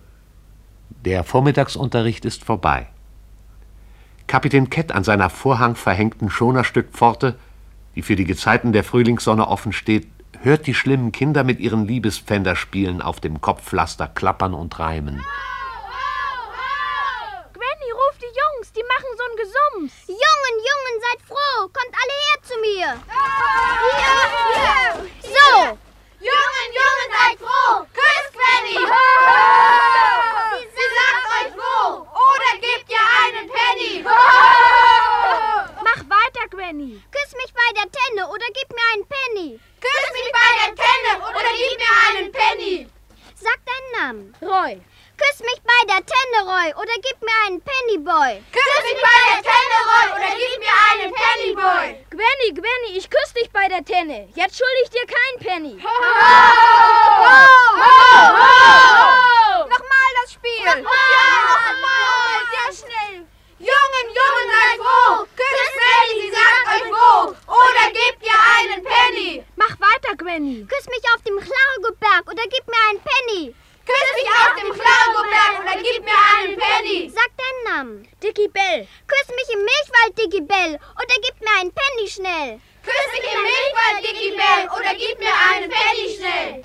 Gwenny, Gwenny, ich kann dich im Milchwald nicht küssen. Gwenny, frag ihn, warum nicht. Warum nicht? Weil meine Mutter sagt, ich darf nicht. Feigling, Feigling, Schafsgesicht, gib die Penny einen Penny. Gib mir einen Penny. Ich hab keinen Penny. Werft ihn in den Fluss, dass er saufen muss. Werft ihn in den Fluss, dass er saufen muss. Schnell, schnell, schmutzig, Dicky Bell. Mit einem Rhabarber stecken. Versohlt ihm das Fell.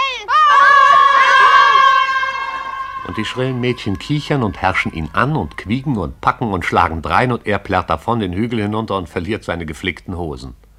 Und sein tränenfleckiges Hochrot brennt den ganzen Weg entlang. Denn die siegesjohlenden Schwestern kreischen ihm wie Krähen seinen kleinen Kinderspitznamen nach.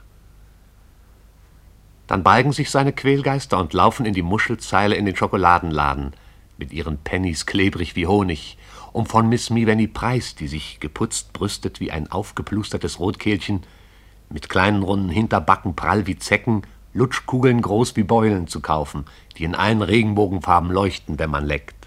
Und Likörkugeln, Weinbonbons, hundert und tausende, Lakritzenstangen so süß, dass dir schlecht wird. Gossamer Beinon stelzt hoch zu Absatz zur Schule hinaus. Die Sonne summt nieder, durch die Baumwollblumen auf ihrem Kleid schnurstracks in ihre Herzglocke und summt im Honig dort drin und küsst und schmiegt sich träg liebend und trunken in ihre Brust mit den roten Beeren. Augen laufen von den Bäumen und Straßenfenstern, in deren heißen Hauch das Wort Gossamer steht, und ziehen sie aus bis auf die Beeren und Bienen. Sie lodert nackt vorbei an der Seefahrerschenke, die einzige Frau auf dem Adamsapfel des Erdballs. Sindbad Seefahrer legt seine andächtig ziegenbärtigen Hände auf ihre Lenden, die immer noch taufeucht sind vom ersten Hahnenschreigarten, wo Manner und Männer treu wachsen. Und wenn er auch gewöhnlich ist, das macht mir gar nichts aus. flüstert sie ihrem unschuldstiefen Ich zu. Ich will ihn auffressen mit Stumpf und Stiel und wenn er auch Dialekt spricht. sagt sie zum Weltmutter-splitternackten, stark knochig eberhüftigen Springbrunnen ihres Ich. Solange er nur ganz aus Gurke und Hufen besteht. Sindbad Seefahrer sieht sie vorbeigehen, sittsam und stolz und ganz Lehrerin, in ihrem gestärkten, geblümten Kleid, im Schatten ihres Hutes und ohne sich nur ein einziges Mal umzusehen oder sich zu wiegen und zu schlenkern, des Metzgers nie schmelzende Eisjungfrauentochter. auf immer verschleiert vor der hungrigen Umarmung seiner Augen. O schöne, schöne Gossamer B, ich wollte, ich wollte, ich hätte dich zur Ehe. Ich wollte, du wärst nicht so studiert. Sie fühlt, wie sein Geißbockbart sie in der Mitte der Welt kitzelt wie eine Strähne von drahtigem Feuer. Und sie wendet sich wonneschaudernd ab von seinem Geißbart und den Geißeln seiner feurigen Brunst und setzt sich in die Küche an einen Teller voll Bratkartoffeln und Lämmernieren. Im jalousieblinden, dunkel verhangenen Esszimmer des Schulhauses, das staubt und hallt wie ein Esszimmer in einer Gruft, schweigen Mr. und Mrs. Pugh über ihrem zerlaufenen Auflauf aus kaltem grauen Fleisch. Mr. Pugh gabelt einen leblosen Bissen auf und liest dabei Das Leben der großen Giftmörder. Er hat das Buch in undurchsichtiges braunes Packpapier eingeschlagen. Zwischen unlustigen Bissen schielt er listig hinüber zu Mrs. Pugh. Er vergiftet sie mit giftigen Blicken. Dann liest er weiter. Er unterstreicht manche Absätze und lächelt still vor sich hin, Leute mit Kinderstube lesen nicht bei Tische. Sagt Mrs. Pugh. Sie schluckt eine Verdauungstablette so groß wie eine Pferdepille und trinkt trübes Erbsensuppenwasser nach. Manche Leute sind in Schweineställen aufgewachsen. Schweine können nicht lesen, meine Liebe. Ich kenne eines, das kann. Allein im zischenden Laboratorium seiner Wünsche schleicht Mr. Pugh zwischen argen Kufen und Retorten umher, geht auf Zehenspitzen durch Dickichte von mörderischen Kräutern, Todeskrämpfe tanzen in seinen Schmelztiegeln, und er mischt eigens für Mrs. Pugh einen giftigen Haferbrei, unbekannt allen Gerichtsmedizinern. Der wird durch ihre Adern sengen und schlangen, ihre Ohren fallen dann ab wie Feigen, ihre Zehen schwellen wie schwarze Ballons, und der Dampf sprüht kreischend aus ihrem Nabel. Mrs. Pugh sagt, Was ist das für ein Buch neben deinem Tropio? Ein theologisches Werk, meine Liebe. Das Leben der großen Heiligen. Mrs. Pugh lächelt. Ich habe dich heute früh mit einer Heiligen sprechen sehen, mit der heiligen Polygata. Sie hat gestern Nacht wieder das Martyrium erlitten. Mrs. Orgel Morgan hat sie mit Mr. Waldo gesehen. Und wie wir mich gesehen haben, da taten sie, als ob sie Vogelnester suchten. sagt Mrs. Orgel Morgan zu ihrem Mann den Mund voller Fische wie ein Pelikanschnabel. Aber wer, wer sucht zum Vogelnest an langen Unterhosen wie Mr. Waldo? Oder mit den Kleidern fast über den Kopf wie Polygata? Nein, mir können die nichts vormachen. Ein Pelikanschluck und die Flunder ist runter. Sie leckt sich die Lippen und stichelt wieder munter. Und wenn du bedenkst, wie viele Kinder sie schon hat, dann kann ich nur sagen, sie sollte lieber aufhören, Vogelnester zu suchen. Das ist alles, was ich sagen kann. Das ist nicht die rechte Art Unterhaltung für eine, die nicht Nein sagen kann, nicht einmal zu Zwergen. Kannst du dich noch an den Vinci Bobspit erinnern? Der war selber nicht größer als ein Baby und doch hat sie zwei von ihm. Aber es sind zwei nette Jungen. Alles, was recht ist. Fred Spit und Arthur. Manchmal mag ich Fred lieber, manchmal Arthur. Welcher ist denn dir der liebste, Orgel Morgan? Was? Ihr der Liebste? Bach natürlich, gar kein Zweifel. Johann Sebastian Bach. Allemal. Du, Orgel Morgan, du hast ja nicht ein Wort von dem gehört, was ich gesagt habe. Für dich gibt's immer nur Orgel, Orgel, nichts als Orgel. Und sie bricht in Tränen aus.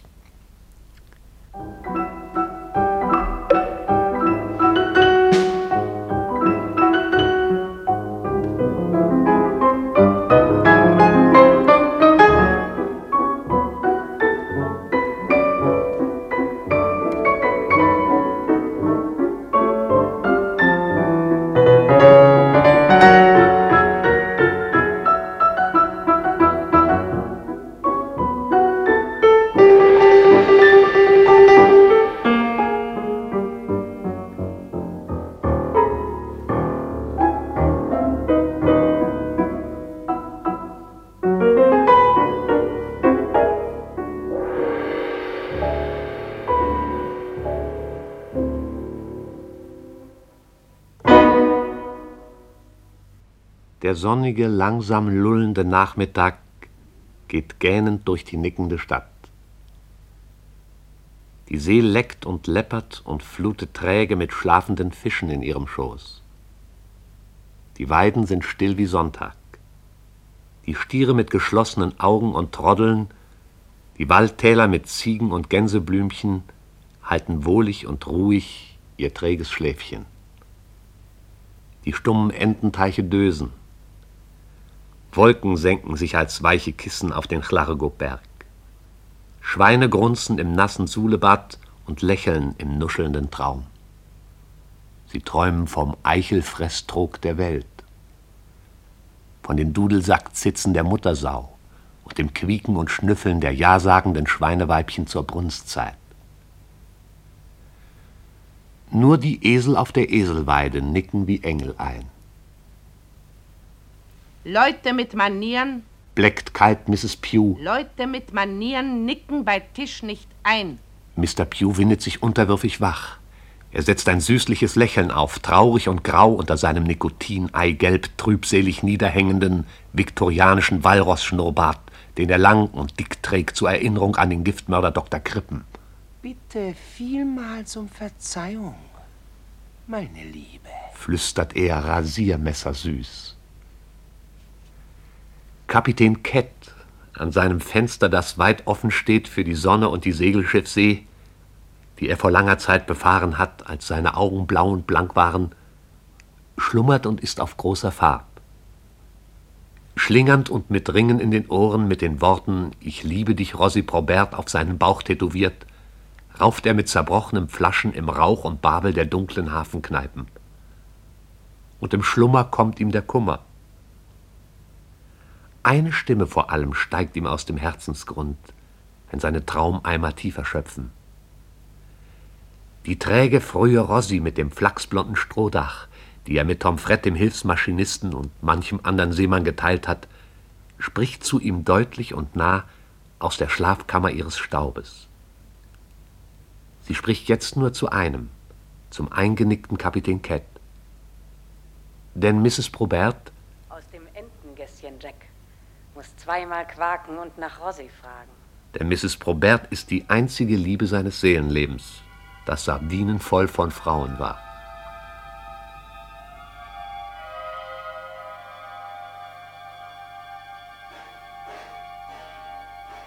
Was für Seen hast du gesehen, mein Tom Carter, Tom Kett in deinen Seefahrertagen vor langer Zeit? Was für Seetiere waren im welligen Grün, als du mein Captain warst? Ich sag dir die Wahrheit, ich hab Seen gesehen, die bellten wie Seehunde blau und grün, Seen voll von Aalen, Meermännern und Walen. Was für Seen hast du befahren, alter Walfänger, du in deinen walfetten Jahren zwischen Wales und Peru, als du mein Maat warst? So wahr ich hier steh, du Tomcats liebste Nutte, du Landratte Rossi, du Lose, du Gute, meine leichteste Prise, mein wahrer Schatz. Sehen grün wie Bohnen, sehen weiß von Schwänen, im Mondlicht, wo die Seehunde wohnen. Welche Seen wiegten dich, mein kleiner Schiffsjunge, mein Lieblingsmann voller Seelöwenhunger, mein gestiefelter Endrich, mein Walfischfänger, mein Süßer, mein Pappchen, mein Zuckerschnutseemann auf dem Bauch meine Namen, als du noch ein Boy warst, lang, lang ist's her. Ich will dir nicht lügen, ich sah nur ein Meer, das immer mehr und du reitest die Wogen. Leg dich nieder und lass mich landen, lass mich scheitern in deinen Lenden. Klopft zweimal Jack an die Tür von meinem Grab und frag nach Rossi. Rossi Probert. Denk an sie, sie vergisst. Die Erde, die ihren Mund füllt, entschwindet ihr. Denk an mich. Ich hab dich vergessen. Ich geh in die Dunkelheit der Dunkelheit auf ewig. Ich habe vergessen, dass ich je geboren war. Guck, sagt ein kleines Mädchen zu ihrer Mutter, mit der sie am Fenster vom Schonerhaus vorüberkommt. Kapitän Kett weint. Kapitän Kett weint. Komm zurück. Komm zurück. Er weint, dass es ihm über die ganze Nase rinnt. Er hat eine Nase wie Erdbeeren. sagt das kleine Mädchen. Und dann vergisst auch sie ihn. Sie sieht in der stillen Mitte der blaubauschigen Bucht Boyo Nichtsnutz im Boot Stern von Wels fischen, Boy und Nichtsnutz hat mir gestern drei Pennies gegeben, aber ich wollte nicht. sagt das Kind zur Mutter. Boyo fängt ein Fischbeinkorsett. Das ist alles, was er den ganzen Tag gefangen hat. Verflucht, komischer Fisch. Plötzlich taucht Mrs. Deibrot II vor seinem langsamen geistigen Auge auf. Sie ist nur mit einem Armreifen bekleidet. Wollen Sie nicht dieses schöne nasse Korsett haben, Mrs. Dalbrot II? Nein, ich will nicht. Oder ein bisschen von meinem kleinen Äpfelchen? Aber sie schüttelt klappernd ihr Nachthemd aus Messing und er verjagt sie aus seinem Sinn. Der Nachmittag summt wie träge Bienen rund um die Blumen, die rund um Meros Cottage blühen. Sie liegt halb schlafend im Feld, wo die Ziegen brummen und sachte die Sonne mit Hörnern stoßen. Und sie bläst ihre Liebe auf eine Pusteblume. Er liebt mich, er liebt mich nicht, er liebt mich, er liebt mich nicht, er liebt mich, der alte Schweinehund. Träge liegt sie allein in Wicken und Klee. Siebzehn Jahre und noch nie süß im Gras gewesen. Ho! Er würden Eli Jenkins, tintenbekleckst in seiner kühlen Vorderstube, auch genannt Gedichtzimmer, berichtet in seinem Lebenswerk einzig und allein die Wahrheit. Einwohnerzahl, wichtigste Industrien, Schifffahrt, Geschichte, Topographie, Flora und Fauna der Stadt, in der er dem Herrn dient. Er schreibt die Chronik Das Weiße Buch von Chlargub. Bilder berühmter Barden und Prediger, von den schielenden Augen bis hinunter zu den Kniescheiben ganz in Pelz und Wolle gehüllt, hängen über ihm an der Wand. Neben zarten Damen Aquarellen des blassgrünen Milchwaldes, der darauf aussieht wie ein sterbender Salatkopf.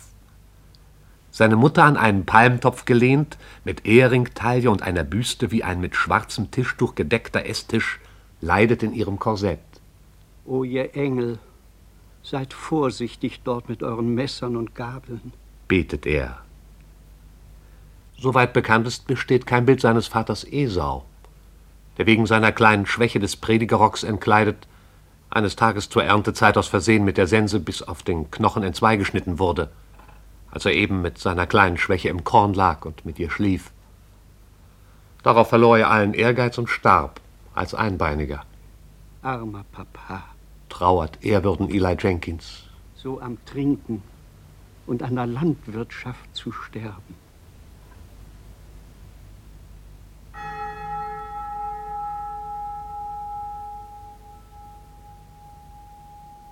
Die Stadt dämmert. Jeder Pflasterstein, jeder Esel, jede Gänse- und Gänseblümchengasse ist ein Torweg der Dämmerung. Und die Dämmerung und der feierliche Staub und der erste dunkelnde Schnee der Nacht und der Schlaf der Vögel wehen tief durch diese Ortschaft der Liebe. Mrs. Ogmore Pritchard verrammelt beim ersten Niederrieseln des Dämmerns alle Türen ihres Hauses Seeblick, zieht die keimfreien Vorhänge vor, setzt sich aufrecht wie ein trockener Traum auf einen gesundheitsfördernden Stuhl mit hoher Lehne und stellt sich energisch darauf ein, kühl und schnell einzuschlafen. Und auf einmal, zweimal, kommen Mr. Ogmore und Mr. Pritchard, die den ganzen toten Tag lang nach Geisterart im Holzverschlag geflüstert und gespukt und die lieblose Vernichtung ihrer peinlichen, reinlichen Witwe geplant haben. Nun kehren sie widerwillig und seufzend zurück in ihr reinliches Haus. Nach Ihnen, Mr. Ogmore. Nach Ihnen, Mr. Pritchard. Nein, nein, Mr. Ogmore, Sie haben sie doch als Erster zu Ihrer Witwe gemacht. Und sie sickern unter Tränen hinein durchs Schlüsselloch, wo einst ihre Augen waren, Meine Gatten. sagt sie im Schlaf. In ihrer Stimme liegt saure Liebe für einen der beiden schlotternden Schatten. Mr. Ogmore hofft, dass nicht er gemeint ist. Mr. Pritchard hofft das Gleiche. Ich liebe euch beide. Oh, Mrs. Bald wird es Zeit sein, dass ihr zu Bett geht. Zählt eure Aufgaben auf, der Reihe nach. Wir müssen unsere Pyjamas aus dem Schubfach nehmen, auf dem steht Pyjamas und müssen sie anziehen. Und dann müsst ihr sie wieder ausziehen.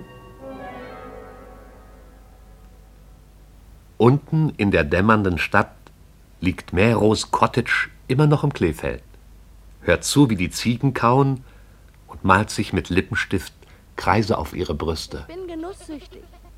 Ich bin ein schlechtes Ding. Gott wird mich mit einem Blitz erschlagen. Ich bin 17. Ich komme in die Hölle.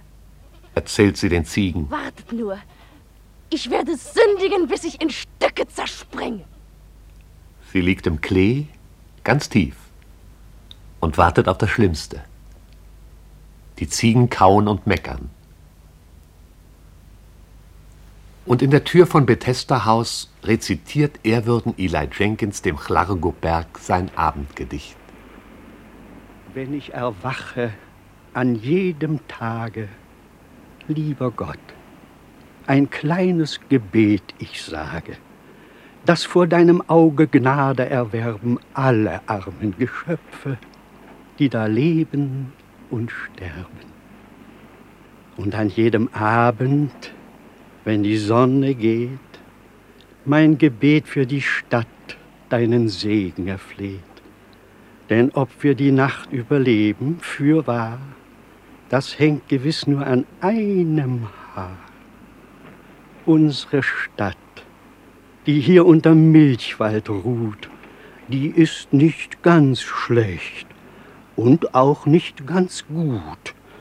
Und du, Herr, ich weiß, bist der Erste, der es leicht für uns macht und nicht prüft uns aufs Schwerste. O lass uns den morgigen Tag noch sehen, ich bitte dich, lass uns die Nacht überstehen, und wir neigen uns vor deiner Sonne Pracht und sagen, leb wohl, aber nur für heut Nacht. Jack Black, der Schuster, bereitet sich abermals darauf vor, im Wald seinem Satan zu begegnen. Er schärft seine Nachtszene, schließt seine Augen, steigt in seine frommen Hosen, deren Schlitz mit Schustergarn fest vernäht ist, und stapft hinaus, mit Fackel und Bibel bewehrt, grimmig und freudig in die Dunkelheit, die schon zu sündigen begonnen hat. Auf nach Gomorra. Und Lily Smalls macht mit Boy und Nichtsnutz im Waschhaus Nichtsnutz. Und Sherry Owen, der jeden Wochentag den ganzen Tag lang nüchtern wie der Sonntag ist, geht lustig wie der Samstag ins Wirtshaus, um sich zu betrinken wie ein Abt, denn das tut er jeden Abend. Ich sage immer, sie hat zwei Männer. sagt Sherry Owen. Einen betrunkenen und einen nüchternen. Und Mrs. Sherry sagt einfach, Und bin ich nicht eine glückliche Frau? Ich hab sie alle beide lieb. Abend, Sherry. Die Seefahrerschenke ist immer offen. so begrüßt ihn Sindbad. Aber insgeheim leidet er still vor sich hin und sagt mit gebrochenem Herzen, Oh, Gossamer. Warum ist nicht auch dein Herz offen?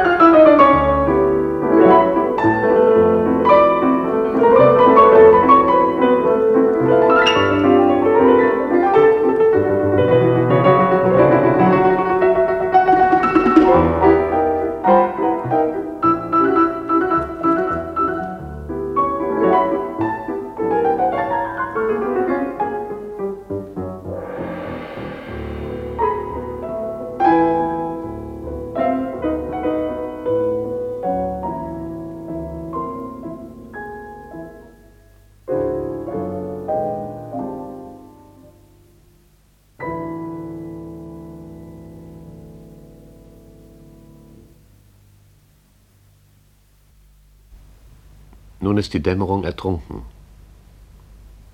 Für immer vorüber bis morgen. Mit einem Mal ist es Nacht. Die finstere Stadt ist ein Hügel von Fenstern.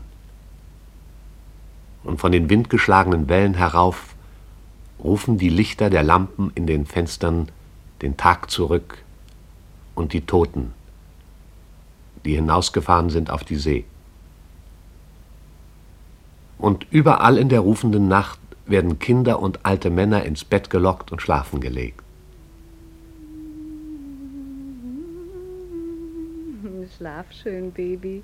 Der Sandmann kommt. Schlaf schön, Großvater, oben im Baum. Wenn der Wind weht, bläst er Federn und Flaum. Wenn der Ast bricht, macht die Wiege Bums. Großvater mit dem Schnurrbart macht einen Plumps. Oder die alten starräugigen Männer werden von ihren Töchtern zugedeckt wie Papageien und bleiben die ganze Nacht lang wach, mit glasigen Augen, damit der Tod sie nicht im Schlaf überrascht. Unverheiratete Mädchen aber liegen allein in ihren heimlichen Brautbetten und denken an Puder und Locken für den lockenden Tanz der Welt. Sie ziehen vor ihren Spiegeln hochnasige Gesichter oder machen Komm nur her Augen für die jungen Männer draußen auf der Straße, an den laternenbeschienenen Stehecken, an denen sie lehnen und im plötzlichen Wind warten, um dann durch die Zähne zu pfeifen. Die Trinker in der Seefahrerschenke trinken auf den Misserfolg des Tanzes. Nieder mit dem Walzer tanzen und hüpfen! Tanzen geht gegen die Natur. Sagt im Brustton der Überzeugung Sherry Owen, der eben 17 Glas schales, warmes, dünnes walisisches Bitterbier hinuntergegossen hat. Eines Farmers Laterne glitzert als ferner Funke am Hang, hoch am Chlargubberg. Der Chlargubberg schreibt ehrwürden Eli Jenkins in seinem Gedichtzimmer Der Chlargubberg, jener mystische Tumulus, das Mahnmal von Völkern, die in der Gegend von Chlargub gewohnt haben, noch ehe die Kelten das Land des Sommers verließen, der Berg, auf dem die alten Hexenmeister sich aus Blumen eine Frau machten, Der blinde Kapitän Kett klettert in seine Koje. Wie ein Kater sieht er nur im Dunkeln. Durch die großen Fahrten seiner Tränen hindurch segelt er hin, seine Toten zu sehen. Williams, der Tänzer, Tanzt immer noch. Tom Fred, der Hilfsmaschinist, Immer noch. Die Toten kommen heraus in ihren besten Sonntagskleider. Horch, wie die Nacht anbricht. Orgel Morgan, der Organist, geht ins Bethaus, Orgel spielen. Er spielt allein in der Nacht, für alle, die hören wollen. Liebende, Trunkenbolde, die stillen Toten, Vagabunden oder Schafe. Er sieht Bach auf einem Grabstein liegen. Johann Sebastian. Wer? Johann Sebastian hinreißender Bach. Ach, Bach, Bach. Geh zum Teufel. Sagt Sherry Owen, der sich auf dem Heimweg auf einem Grabstein ausgeruht hat. Mr. Moke Edwards und Miss Mivenny Price, glücklich voneinander getrennt, am Bergende und am Seeende der Stadt, schreiben sich ihre allnächtlichen Briefe voll Liebe und Verlangen. Im warmen weißen Buch von Chlarregub wirst du die kleinen Landkarten ihrer Inseln der Seligkeit finden. Oh, du mein Muck. Ich bin dein auf immer da. Und sie sieht sich zufrieden in ihrem eigenen netten, nie langweiligen Zimmer um, das Mr. Moke Edwards niemals betreten wird. Komm in meine Arme. Mi Wenny. Und er drückt sein eigenes schönes Geld an sein eigenes Herz. Und Mr. Waldo hält trunken im nächtigen Wald seine süße Polygata an sich gedrückt, unter den Augen und rasselnden Zungen der Nachbarn und der Vögel. Und er macht sich nichts draus. Er schmatzt mit lebendig roten Lippen. Aber nicht sein Name ist es, dem Polygata flüstert, nun da sie unter der Eiche liegt und seine Liebe erwidert.